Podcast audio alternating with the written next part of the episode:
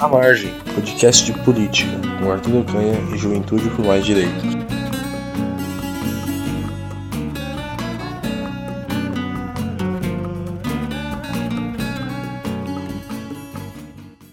Bom dia, boa tarde, boa noite.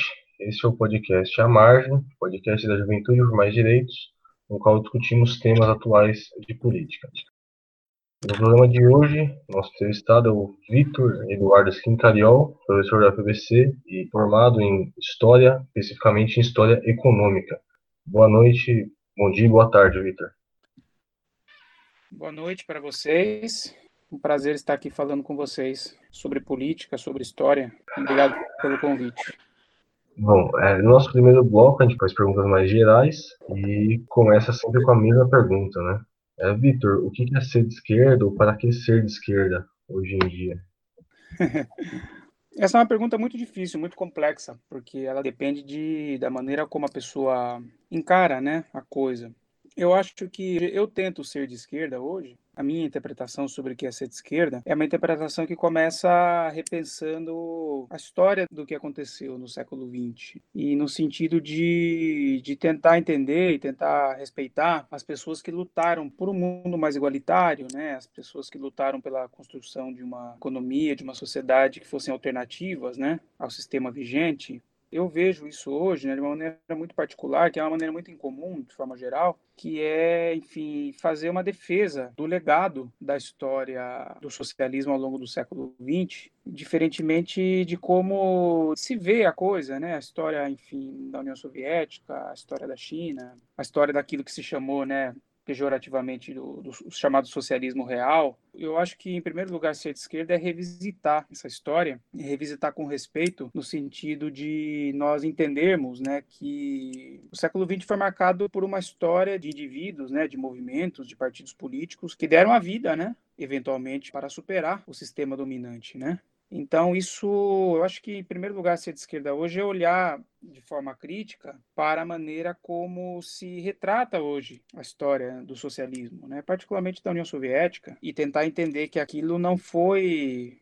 Enfim, a história da União Soviética, a história do socialismo real, foi muito muitas coisas, mas ela também teve muitas coisas positivas, né? Ela representou um esforço imenso de milhões de pessoas, né, para construir um mundo mais igualitário, para derrotar o nazifascismo, para lutar contra o imperialismo norte-americano, enfim, ser, ser, de esquerda hoje, né, seria olhar de forma menos pretensiosa para o passado, né? Forma pretensiosa essa que, na maioria das vezes, está sendo pensada por indivíduos que nunca fizeram nada de revolucionário, de perigoso, de radical, então, isso é muito comum, né? As pessoas que olham para a história do século XX, elas criticam, elas detratam, elas desconstroem, etc. Existe uma certa posição que é muito comum, né? Que é, um, é uma certa identificação com as pessoas que sofrem, mas aí quando essas pessoas tomam poder, elas não podem construir nada. Elas não podem construir um Estado, elas não podem construir uma sociedade diferente, porque elas se tornam opressores, né?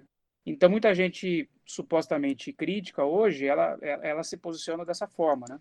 É aquilo que o, o Antônio Negri disse, né? Ele disse, olha, até hoje nós somos, nós defendemos os palestinos, mas se um dia eles montarem um Estado organizado, nós vamos começar a criticá-los que é uma posição ridícula, porque se você luta, e se você quer um mundo melhor, se você quer um mundo mais igualitário, e se você eventualmente toma o poder, você tem que construir coisas, e você eventualmente tem que estar numa posição hierárquica contra aqueles que não querem a transformação. E isso eventualmente implica em formas de dominação também.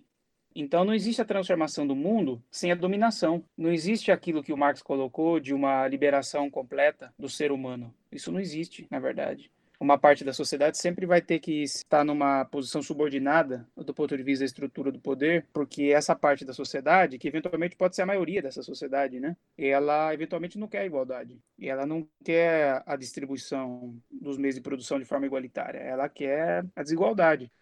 Então, eu acho que é, é olhar também para o poder e não ter essa ojeriza ao poder, que é muito comum, particularmente nos anarquistas, né? Os anarquistas têm uma visão muito romântica, né, do, do que é história, né, como se fosse possível você lutar e você construir um estado, um outro estado, uma outra economia, sem que algum tipo de dominação, de exercício do poder mais ou menos arbitrário, eventualmente pudesse ocorrer. Então, acho que ser de esquerda também é, é, é, ter uma visão mais realista sobre o que é o poder. Né? Isso está conectado com a primeira coisa que eu falei. Então, está conectado com uma reavaliação do que foi a história da União Soviética, do que foi, enfim, a história da construção do socialismo chamado real, porque a construção do socialismo real implicou mais ou menos nisso, né? implicou na derrota de algumas classes e na construção de uma estrutura de poder e de um tipo de sociedade que não eram exatamente democráticas para os padrões liberais. Mas essa é uma pergunta muito complexa porque envolve também muitas outras coisas, né? Eu acho que também você ser de esquerda significa, enfim, no, no, do ponto de vista estritamente individual, né? Significa que você vive com pouco, você vive modestamente, você não esbanja. Existe um, um, uma ética socialista também, que não pode ser exatamente a mesma ética liberal, a mesma ética capitalista, porque quais são as diferenças então? Então, existe uma ética socialista no, no, no, sentido individual também, que passa, na minha perspectiva, por essas coisas que eu falei no início, mas também por uma, uma maneira de encarar as coisas que, que é diferente da, da capitalista, né? Quer dizer, do ponto de vista estritamente particular meu, eu vivo com pouco. Eu não me preocupo muito em, em, ganhar muito dinheiro. Eu tento ajudar as pessoas na medida do possível. ensino meus filhos a pensarem coisas que estão ligadas ao, aos meus ideais. Né? Que as pessoas são, são iguais, que as mulheres são iguais aos homens, que o mundo é um lugar muito injusto, muito desigual, que o mundo tem exploração, que o mundo tem o racismo, que essas coisas devem ser combatidas. Então, é, são muitos planos, né? Existe um plano político, um plano da reflexão histórica, um plano do comportamento estritamente individual, um campo das relações pessoais que você mantém com as pessoas mais próximas no seu ambiente de trabalho. Eu acho que, enfim, são muitas coisas. Essa pergunta sobre o que é ser de esquerda envolve muitas muitas esferas da realidade social. É né? muito difícil dar uma explicação assim num tempo muito muito curto. Mas eu acho que é isso, eu acho que é importante que se faça uma reflexão né, sobre a história do socialismo, a história da União Soviética, sem essa pretensão de dizer que aquilo, enfim, aquilo tudo não representou nada de positivo, eu acho que nós temos que reivindicar as coisas que aconteceram. E para isso também serve a história. Porque se você for estudar a história, se você começar a mexer nisso, você vai perceber a quantidade de coisas interessantes que houve na história da, das lutas sociais no século XX. Isso é muito complicado hoje de, de entender, principalmente para gerações mais novas, porque praticamente hoje, se você pegar numa escala de Brasil, quase não existem mais pessoas de esquerda.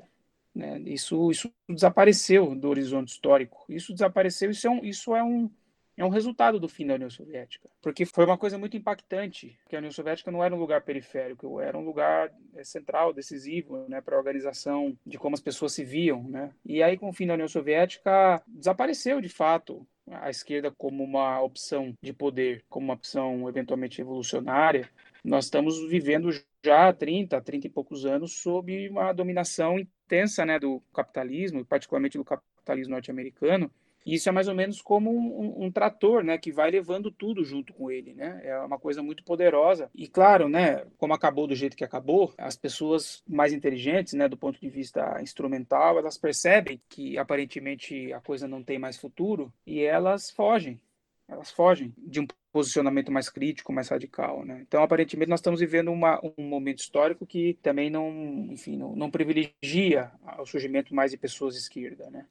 Esquerda naquele sentido clássico, né, no sentido, enfim, soviético, marxista ou leninista do termo, né, a ideia de você organizar um grupo de, de pessoas e trabalhadores dos pobres e você pensar na, numa tomada do poder de alguma maneira, isso desapareceu. Né? Isso não, não, existe mais. Você vê que, ainda no caso do Brasil, você vê que ninguém está desafiando o poder do Estado brasileiro. Vem uma crise, vem outra, as coisas acontecem, enfim, e vai seguindo.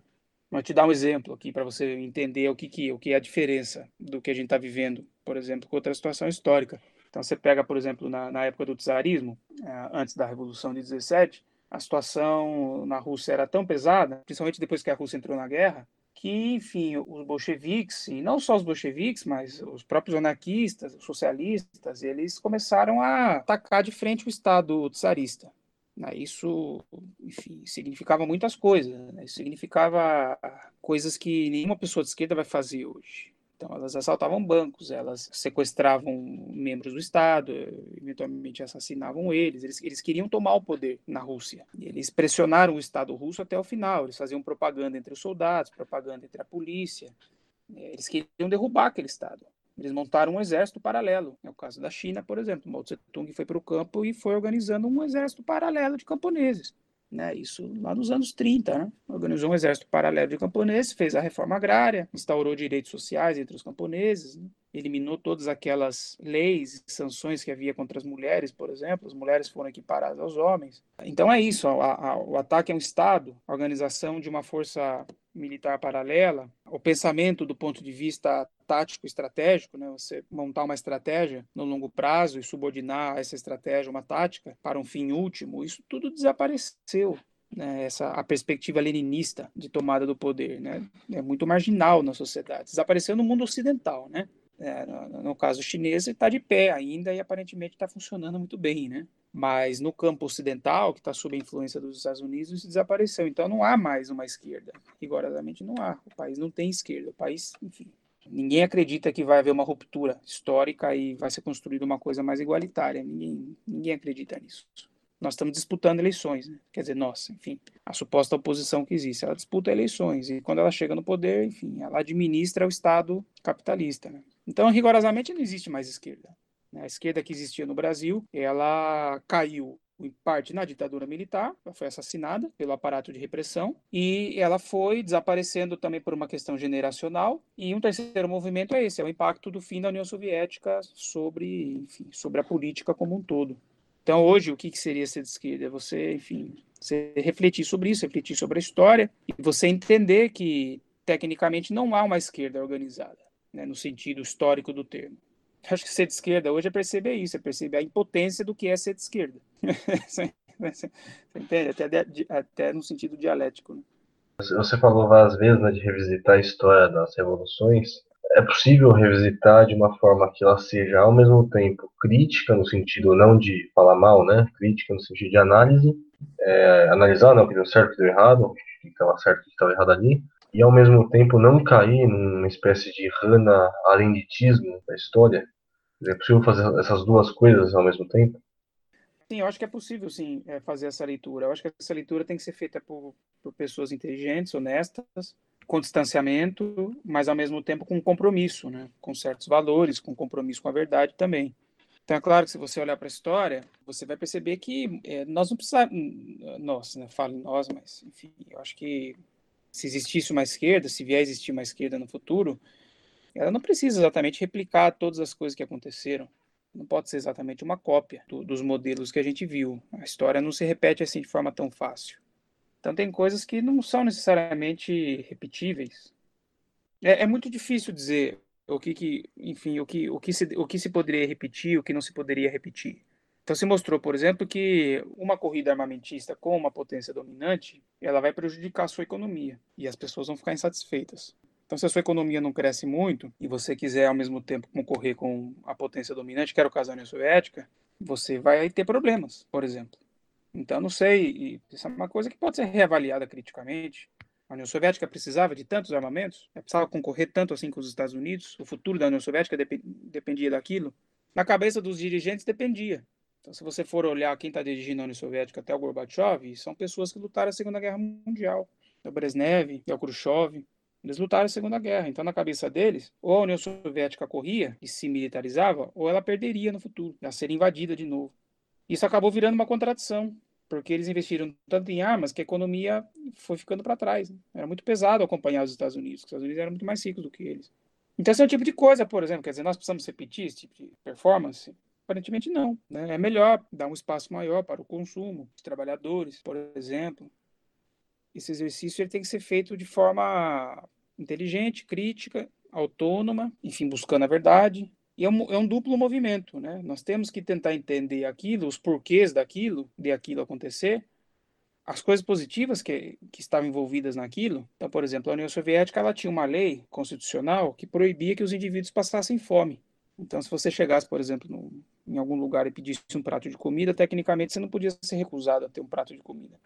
Você pega no caso da Alemanha, por exemplo, a Alemanha socialista, a Alemanha democrática, né, a DDR. Então, a DDR, as pessoas falam muito mal da DDR né, o tempo inteiro, inclusive na esquerda. Né? Não, porque ela tinha um aparato de repressão muito grande, porque a, a Alemanha era um lugar muito totalitário, aquela conversa que você citou, da, que também usa Ana Arendt, mas usa muito, muitas outras coisas. Mas o que, que era a Alemanha do pós-guerra? O que é a Alemanha de 45, 46, 47, 1950? A Alemanha é um país que havia saído da guerra e havia sido controlado pelos nazistas nas décadas anteriores, de 33, pelo menos em diante. Então a Alemanha estava coalhada de nazistas. É por isso que a Alemanha socialista criou um aparato de repressão, ela criou a Stasi. Por quê? Porque o país estava cheio de nazistas. Então se você não se você não, não, não, cria um aparato de repressão e prende os nazistas e proíbe o, o, o nazismo, suprime o nazismo, eles podem tomar o poder em 5, 6, 10 anos, com, com auxílio dos Estados Unidos e aquilo que dizia o último secretário-geral do Partido Socialista antes de a Alemanha Socialista cair. Ele vai dizer: olha, vocês criticam tanto o meu país, né, a Alemanha Socialista, mas se você for para a Alemanha Federal, a Alemanha, os governos da, da Alemanha Federal, pós-guerra, eles tinham mais nazistas do que o, próprio, os próprios gabinetes do Hitler. Você entende? Então, nós temos que resgatar as coisas positivas que ocorreram também e ter uma autonomia desse tipo de literatura que você mencionou. Ana Arendt, até literatura, inclusive, mais de esquerda, que tem horror ao poder, né? Isso não é ser de esquerda. Que ser de esquerda? É ter horror ao poder, é ter horror a quem construiu alguma coisa, a quem tentou construir um Estado em que havia socialização dos meios de produção, em que havia monopólio do poder e os fascistas não podiam chegar ao poder. Isso não é ser de esquerda. Se olhar para a história da União Soviética e falar só mal, isso não é ser de esquerda. Ninguém está dizendo que você tem que ter uma postura acrítica, é claro que não. Mas ninguém está dizendo também que você tem que ser um idiota. Você não pode ser um idiota. E é muito ruim ser um idiota, porque se você for um idiota, você não sabe nada. E as pessoas querem saber alguma coisa. Esse tipo de literatura ele não, não serve muito para orientar, né? Ele mais desorienta, né? Ele, ele obscurece as coisas que aconteceram. Nós temos que tentar entender a história do socialismo dessa forma autônoma, crítica, e isso significa reconhecer também os grandes trunfos que ocorreram ocorreram vários trunfos na história do século XX. E os socialistas foram os responsáveis por isso. Os comunistas, eu diria. Estou falando aqui da Alemanha, da União Soviética, mas em outros lugares também.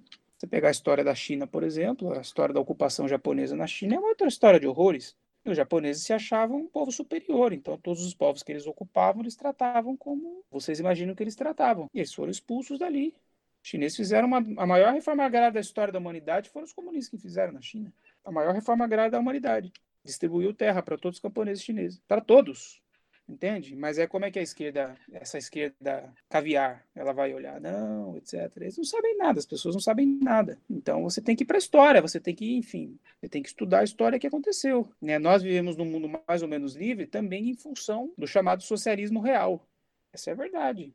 Quem derrotou a Alemanha nazista foi a União Soviética. E os comunistas europeus também. E os comunistas chineses.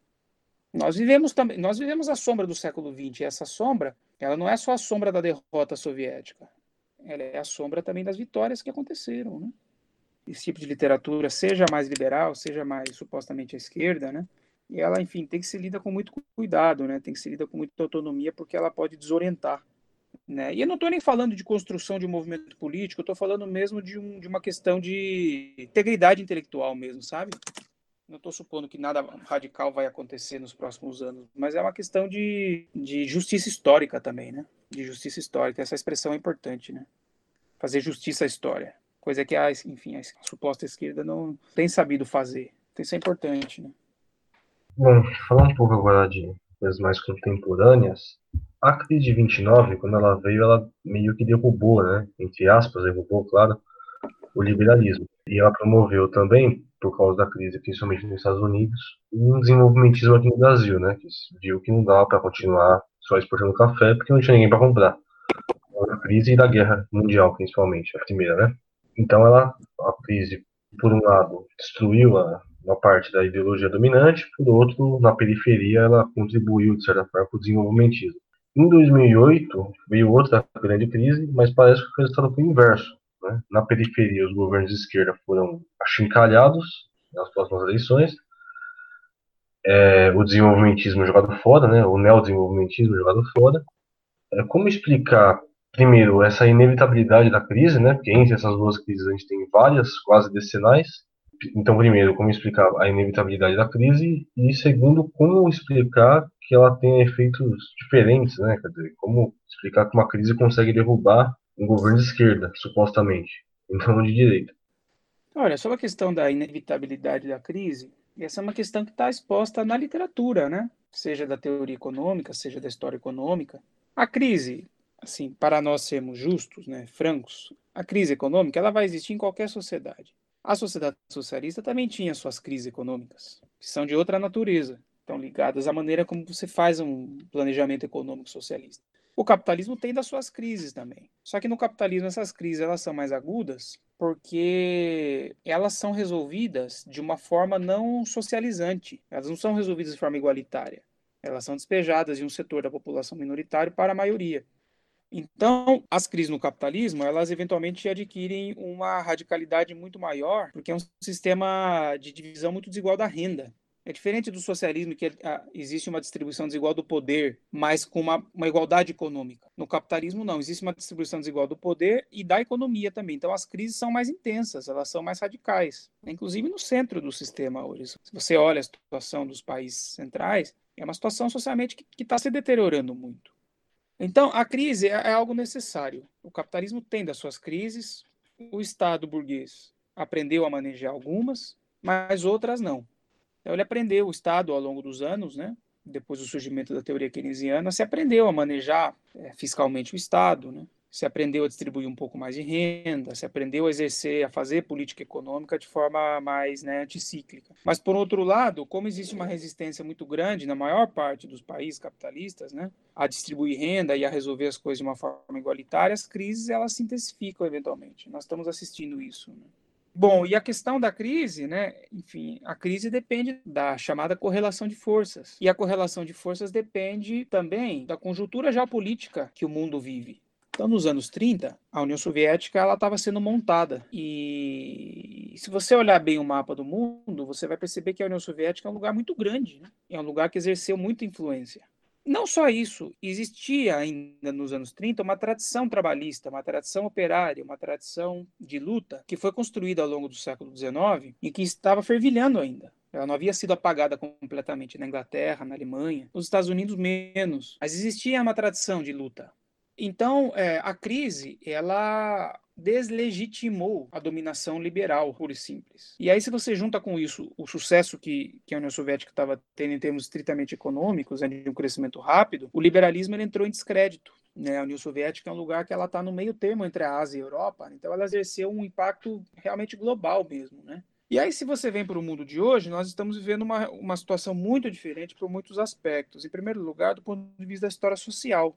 Então, essa tradição de luta, essa tradição de organização, essa tradição de o pobre, o trabalhador, ter aquilo que nós chamávamos de a consciência de classe, isso desapareceu em boa medida.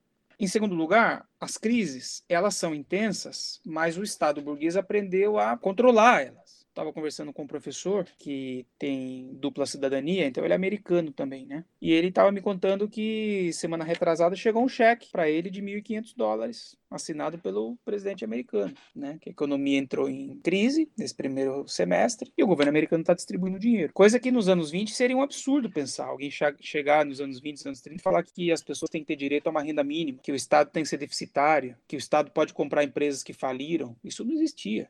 Então, hoje, a crise ela é, ela é, menos intensa porque o Estado lida melhor com elas, porque a contestação é muito menor. A contestação é menor hoje.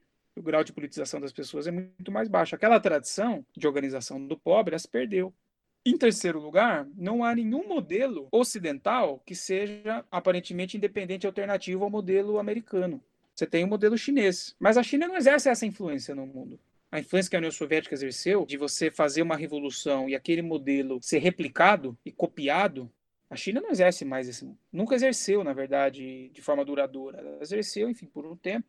Então, por isso as crises, elas acabam tendo outra, é, outra consequência em termos políticos. E também, se você quiser colocar um outro aspecto também histórico, o Brasil, particularmente, ou a América Latina, nunca tiveram governos de esquerda. Né? Nós tivemos recentemente alguns governos são de esquerda, são governos, enfim, tem um pouco de progressismo, etc., mas não tem uma visão de esquerda no sentido leninista do termo. Não estou dizendo para criticar, assim, só para criticar, porque eu apoiei esses governos, eu votei nesses governos, mas não no sentido clássico do termo.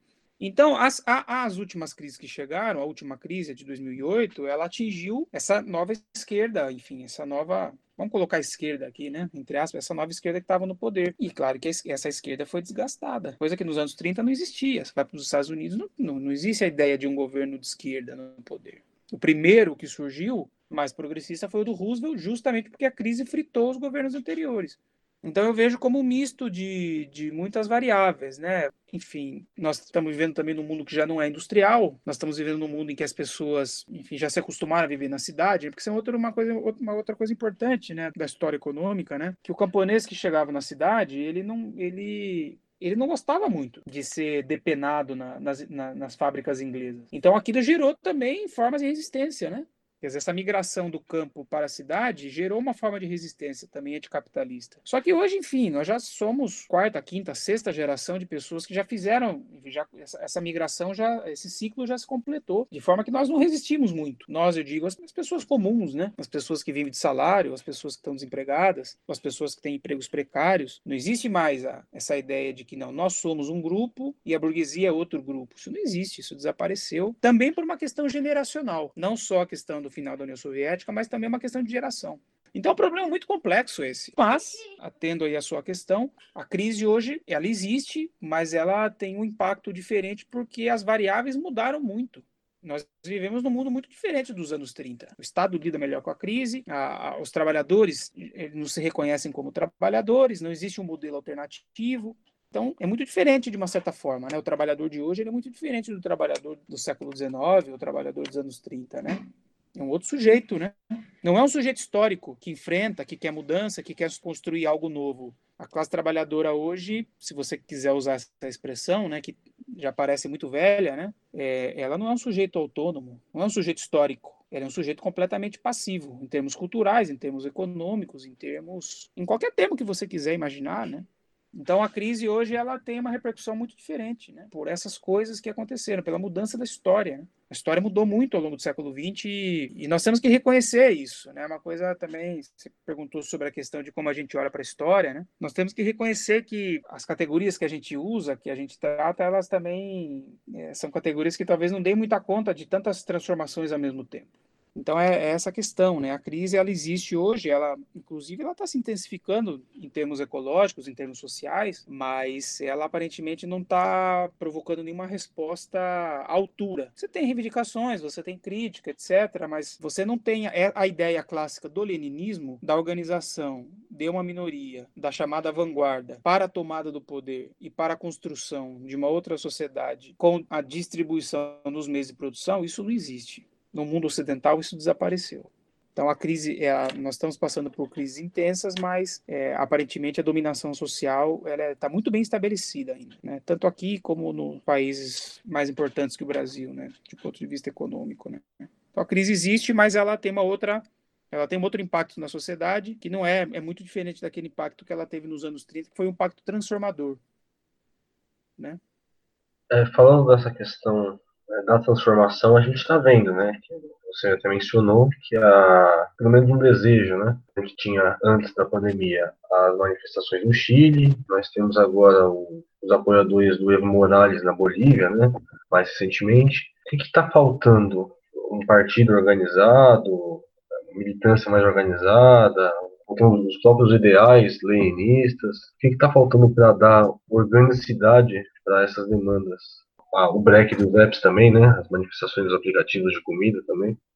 É uma pergunta muito difícil essa, porque, veja, é muito fácil para mim chegar aqui para vocês e pontuar o que deve ser feito. Né? Mas eu não vou cometer esse erro porque isso seria uma pretensão e seria de um, de um tipo de egocentrismo intelectual que, que não faz parte de, da maneira como eu penso.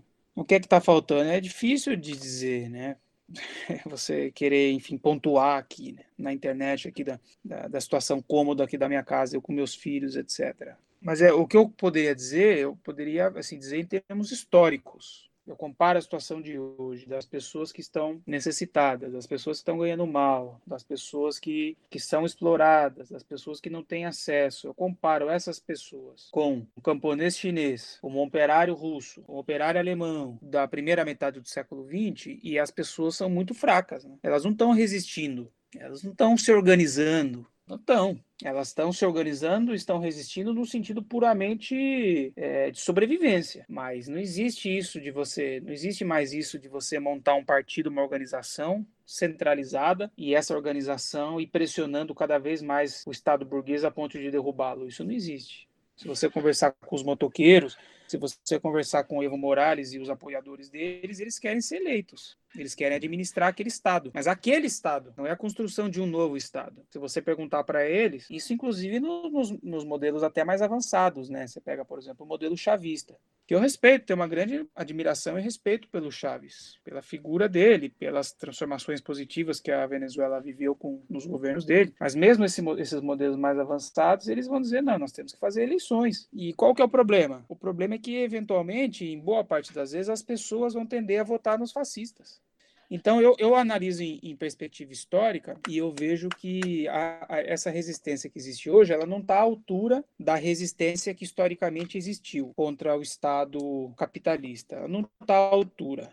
Você pega uma figura, por exemplo, como um Lenin, que dedicou a vida dele a isso, ele se entregou a isso completamente. É difícil você encontrar um indivíduo que está nessa situação, que ele se entrega e ele se dedica a isso plenamente e põe a vida dele. Se der errado, ele morreu. Se der errado, no mínimo, ele vai ser preso. E não só o Lenin, mas também as pessoas comuns que fizeram parte do movimento. Então eu não vejo, eu vejo que o tipo de resistência hoje, é claro, enfim, é também não quero deslegitimar a resistência que existe, porque as pessoas também estão fazendo algum esforço para resistir. Não estou dizendo que não há nenhum esforço, mas se você compara em escala histórica, a resistência que nós temos hoje no Brasil, na América Latina, ela não é uma resistência a ponto de, de dobrar o sistema. Mas a verdade é essa, em termos históricos não existe essa esquerda. Existe, enfim, existem esses movimentos, existem esses partidos, etc., que fazem uma resistência muito dentro do, do jogo, enfim, muito institucional, eventualmente. Né? Que, enfim, faz parte, é importante, mas não ultrapassa o limite da institucionalidade. Também, claro, as condições de vida são diferentes hoje, né? No caso da, de uma China, de uma Rússia, ali você está em guerra e você está passando fome mesmo. Né? Você não tem perspectiva. Você pega uma Rússia czarista, a mobilidade social é muito pequena e o controle da informação é muito baixo. Se você pensar a Rússia czarista ou o Estado chinês antes da Revolução, se você entrar para dentro dos países, né, você vai perceber que o Estado, o Estado depende da religião, depende da tradição, mas ele não está manipulando informação diariamente a todo instante, como hoje. Né? Hoje é, enfim, é, o controle é muito maior de informação. Você vai dizer, ah, não, tem 10 canais na televisão, tem 20. Sim, mas esses 20, todos falam a mesma coisa, só muda o repórter.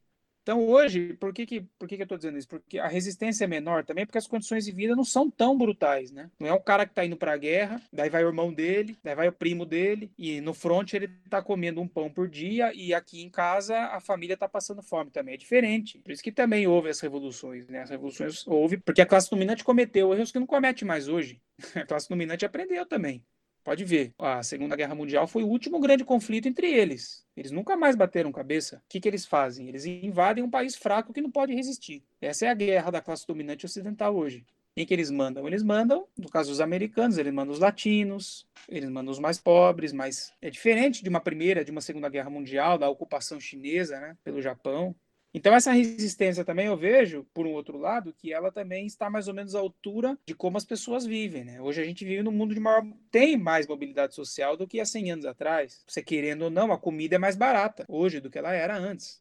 Então, é, a resistência também está um pouco à altura da condição que as pessoas têm hoje, que é em termos históricos, é melhor. Você tem um controle de doenças muito mais eficaz hoje. Você querendo ou não, no caso do Brasil, você tem um sistema público de saúde, ele pode ter muitos defeitos, mas o cara chega lá e ele é atendido na emergência. Isso não existe no século XIX. Então você pode imaginar que para as pessoas terem derrubado aquele estado, as pessoas deviam também estar de muito saco cheio, você entende? Que você está trabalhando numa fábrica 20 horas, 15 horas, 18 horas por dia. Então, você não tem paciência com aquilo, você quer derrubar aquele Estado. É diferente de hoje. Hoje, enfim, o trabalho ele é mais precarizado, ele é parcelado, você trabalha em casa, eventualmente, trabalha de moto, mas é, olhando historicamente, o trabalho hoje é mais fácil do que era no século XIX. De forma geral, ele é. Então, as pessoas estão menos revoltadas também, né?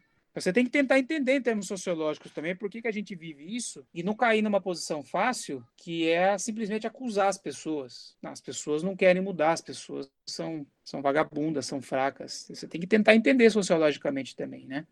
É muito complexo, são questões muito complexas, né? é muito fácil você pontuar o que as pessoas têm que fazer, mas em primeiro lugar você tem que entender por que, que as pessoas estão se comportando disso. Então tem uma questão histórica e tem uma questão econômica também. Esse modelo de esse ideário de superar o Estado pela revolução desapareceu com o fim da União Soviética. Aparentemente ele desapareceu, para efeitos da nossa geração, pelo menos. Pode ser que a próxima geração faça esse exercício melhor do que a gente está fazendo, mas a nossa geração, a sua e a minha, que é muito próxima uma da outra, que praticamente em termos históricos é a mesma, a nossa geração ainda está vivendo esse peso, a sombra dessa derrota, que foi uma derrota humilhante. Então essas formas de organização hoje elas não têm ainda não têm esse parâmetro, elas têm outros. Talvez a próxima geração releia de forma mais independente, mais crítica, e talvez a situação econômica piore tanto que essa questão da revolução se recoloque. É difícil prever o que é o futuro, né? Eu, eu sou historiador, eu não gosto muito de falar sobre o futuro, mas eu acho que sobre o futuro, enfim, as coisas se transformam também. Eventualmente tem uma dinâmica que a gente não prevê, né? Mas, de forma geral, é isso. Eu, eu, eu respeito as pessoas que estão lutando, estão reivindicando tenho todo o respeito, mas à luz da história, é, aparentemente essas respostas não estão muito, muito, enfim, proporcionais àquilo que já foi feito ao longo da história, né? Nossa última pergunta, né, antes das considerações finais, tem muita gente falando de um, suposto novo normal, né? É, e sempre que se fala de novo normal, se refere em termos individuais, né? Então as pessoas vão ser mais solidárias, as pessoas vão fazer caridade, enfim. É possível acreditar primeiro, né? O senhor acha, pelo menos, que isso vai acontecer, né? Do ponto de vista individual, cada sujeito vai ser mais solidário, mais bondoso, digamos assim, e segundo, né, se isso é suficiente para mudar estruturalmente a sociedade, né? Eu não sei se as pessoas estão ficando mais solidárias, eu não vejo isso no, no contexto social. A percepção individual que eu tenho é que as pessoas estão mais individualistas, que elas não se aproximam, que elas não conversam mais pessoalmente, que elas se distanciam, que elas temem o espirro do outro, o toque do outro, que elas temem o mendigo que está sem máscara, eu não estou vendo nenhuma transformação muito solidária pós-pandemia. É claro que existem aspectos positivos, as pessoas, enfim, estão estão mais preocupadas com, com questões de higiene, com questões de saúde propriamente ditas, mas eu não acredito que, eu não vejo que isso está tendo um impacto muito positivo do ponto de vista da solidariedade humana, não, viu? Eu acho que o impacto da pandemia é, é um impacto no sentido mais egoísta do, do termo do que no sentido da solidariedade. Né? Não, não, não, não tenho sentido isso, não, na minha percepção, nas minhas andanças por aí. Esse é o meu feeling. Eu sinto as pessoas mais distantes, mais preocupadas. Existe uma crise econômica e as pessoas estão correndo atrás do seu. E eu acho que isso tem um impacto político. Tem um impacto político. Quer dizer, se as pessoas estão mais individualistas, se elas estão mais separadas, se elas não conseguem construir nada junto, fisicamente falando, que mundo melhor que vai sair disso? De pessoas que estão trabalhando em casa, que não se organizam, que não conversam, que não dividem pessoalmente as suas frustrações, as suas seus problemas de trabalho. Então é uma coisa triste que esse que isso que você chamou de o novo normal da pandemia, é, a leitura que eu faço é de que existe uma certa um certo hipertrofiamento de uma maneira neoliberal de vida. Todo mundo em casa pensando na sua família, pensando na sua saúde, quem pode paga um plano de saúde. Na praça, você leva as crianças, as crianças não brincam mais umas com as outras, elas brincam sozinhas. As pessoas têm o medo do outro, daquele que vive na rua, que não tem máscara. É, eu, eu, não, eu não tenho sentido, não, Arthur, uma. Não tenho sentido que a pandemia e a quarentena elas têm criado não um, um outro tipo de sociabilidade mais positiva, não. Não é, não é a sensação que eu tenho pela observação das coisas, sabe? E, e, eu acho que disso se deduz que a sociedade como um todo está se tornando mais individualista ainda, mais, mais egoísta. E, e disso só pode sair o que você já sabe, mais do mesmo. Então eu acho que a pandemia tem alguns aspectos positivos do ponto de vista da higiene né, pessoal, do ponto de vista do modo de vida, mas também tem um impacto muito negativo porque as pessoas estão elas estão enfrentando isso sem uma sem nenhum tipo de organização coletiva mais estruturada, mesmo porque a, a, resposta que o Estado brasileiro dá para a pandemia é essa: não existe uma pandemia, então se vira. Nós não vamos fazer nada por você. As pessoas estão se virando, né? Essa é a percepção que eu tenho. Espero que eu esteja errado, né? Espero que ao longo da história exista uma outra consequência que eu não que eu não esteja conseguindo ver direito. Que esse é outro problema também da análise social. Ela, é, a análise social é feita por indivíduos que vivem uma época, né? E é diferente da análise histórica, que você está olhando uma coisa que já aconteceu. Então, você está descrevendo e, e interpretando. Nós, analisando o presente hoje, nós não temos todos os instrumentos para entender para onde está indo a sociedade, né? É mais difícil fazer análise do, da conjuntura do que da história, né? A história já foi, já aconteceu. Enfim, espero que eu esteja errado, né? Bom, para terminar, a gente sempre faz a mesma pergunta, né? É, o senhor tem esperança no futuro? Ah, essa é uma pergunta também que pode ser respondida de maneiras muito, também muito triviais, né? Eu, do ponto de vista estritamente individual, tenho, né? Porque eu tenho um bom emprego, tenho uma boa posição, faço o que eu gosto, meus filhos têm saúde, enfim, tenho uma família estruturada, né? Me dou relativamente bem com a minha esposa. Minha esposa também, enfim, estuda, tem uma boa situação do ponto de vista profissional. E eu sei que se, enfim, meus filhos provavelmente terão um futuro mais ou menos ordenado também, não é? Então, do ponto de vista estritamente familiar, claro que eu tenho esperança, porque eu tenho uma, do ponto de vista pessoal, eu tenho uma boa situação.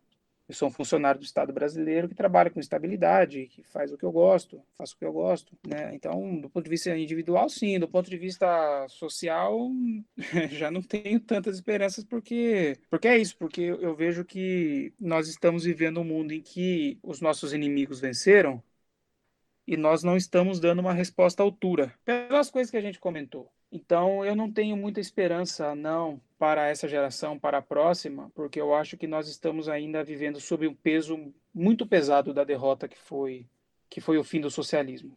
Então, vai demorar um tempo ainda para essas coisas se ajustarem. Talvez não seja uma questão que se resolva numa geração só, entende? Ela precisa de várias gerações. E aquilo que o Deng Xiaoping disse uma vez sobre a Revolução Francesa, né, que perguntaram para ele como ele via a Revolução Francesa, né, os impactos da Revolução Francesa no mundo, e o Deng falou, olha, ainda é muito cedo para falar sobre isso. Então, ainda é muito cedo para dizer o que vai acontecer, né? Se isso vai ter uma, uma reviravolta, né? Mas eu acho que para nossa geração não há muita esperança não. Eu acho que as pessoas vão vão ter trabalhos cada vez mais precários. O Estado ele vai continuar a ser privatizado aos poucos. Nós vamos viver com desemprego estrutural é, permanente. Os fascistas voltaram ao poder e isso se normalizou no Brasil, nos Estados Unidos, na Europa Ocidental. Eu acho que o impacto das novas tecnologias na cabeça dessa geração ainda vai ser muito negativo, né? que as pessoas estão lendo menos, estão pensando menos e estão conversando mais, trivialidade. As pessoas, principalmente as novas gerações, estão vivendo muito a imagem da tela do computador ou do celular. Então, eu, eu, eu, não, eu não tenho um bom sentimento quanto a isso. Eu acho que isso vai, vai levar um declínio da, dos padrões culturais, dos padrões críticos. Eu acho que vai demorar um tempo para as pessoas saberem lidar melhor com, com a tecnologia. De forma que, quanto à sociedade, eu não, não sou muito, não tenho muitas esperanças, não, viu? É, eu acho que o que aconteceu no Brasil há na, em 2018 foi algo muito pesado, que talvez nós não tenhamos tirado todas as consequências disso que ocorreu. Essa normalização do, do fascismo, né? essa normalização da, do estado de exceção. De forma que não, não sou muito otimista, não. Não tenho muita esperança quanto ao país como um todo, não. Tenho uma certa esperança no nível pessoal, mas é uma esperança também precária, né? porque nós vivemos em sociedade, né? nós não vivemos isolado completamente mesmo aquelas pessoas que vivem isoladas nos seus, nos seus condomínios fechados, elas, é, de alguma forma, elas vão sofrer os impactos né, dessas transformações, né, do desemprego, da volta do fascismo, de um mundo de racismo, de desigualdade, né? Enfim, eu não, não, não sou muito esperançoso, não, para o futuro próximo. Bom, obrigado, Vitor, por aceitar o convite, fazer esse esforço aí. Eu que agradeço pelo convite, Arthur. E Gabriela. Obrigado, Gabriela, também, por ajudar com a gravação e edição. Então a gente fica por aqui.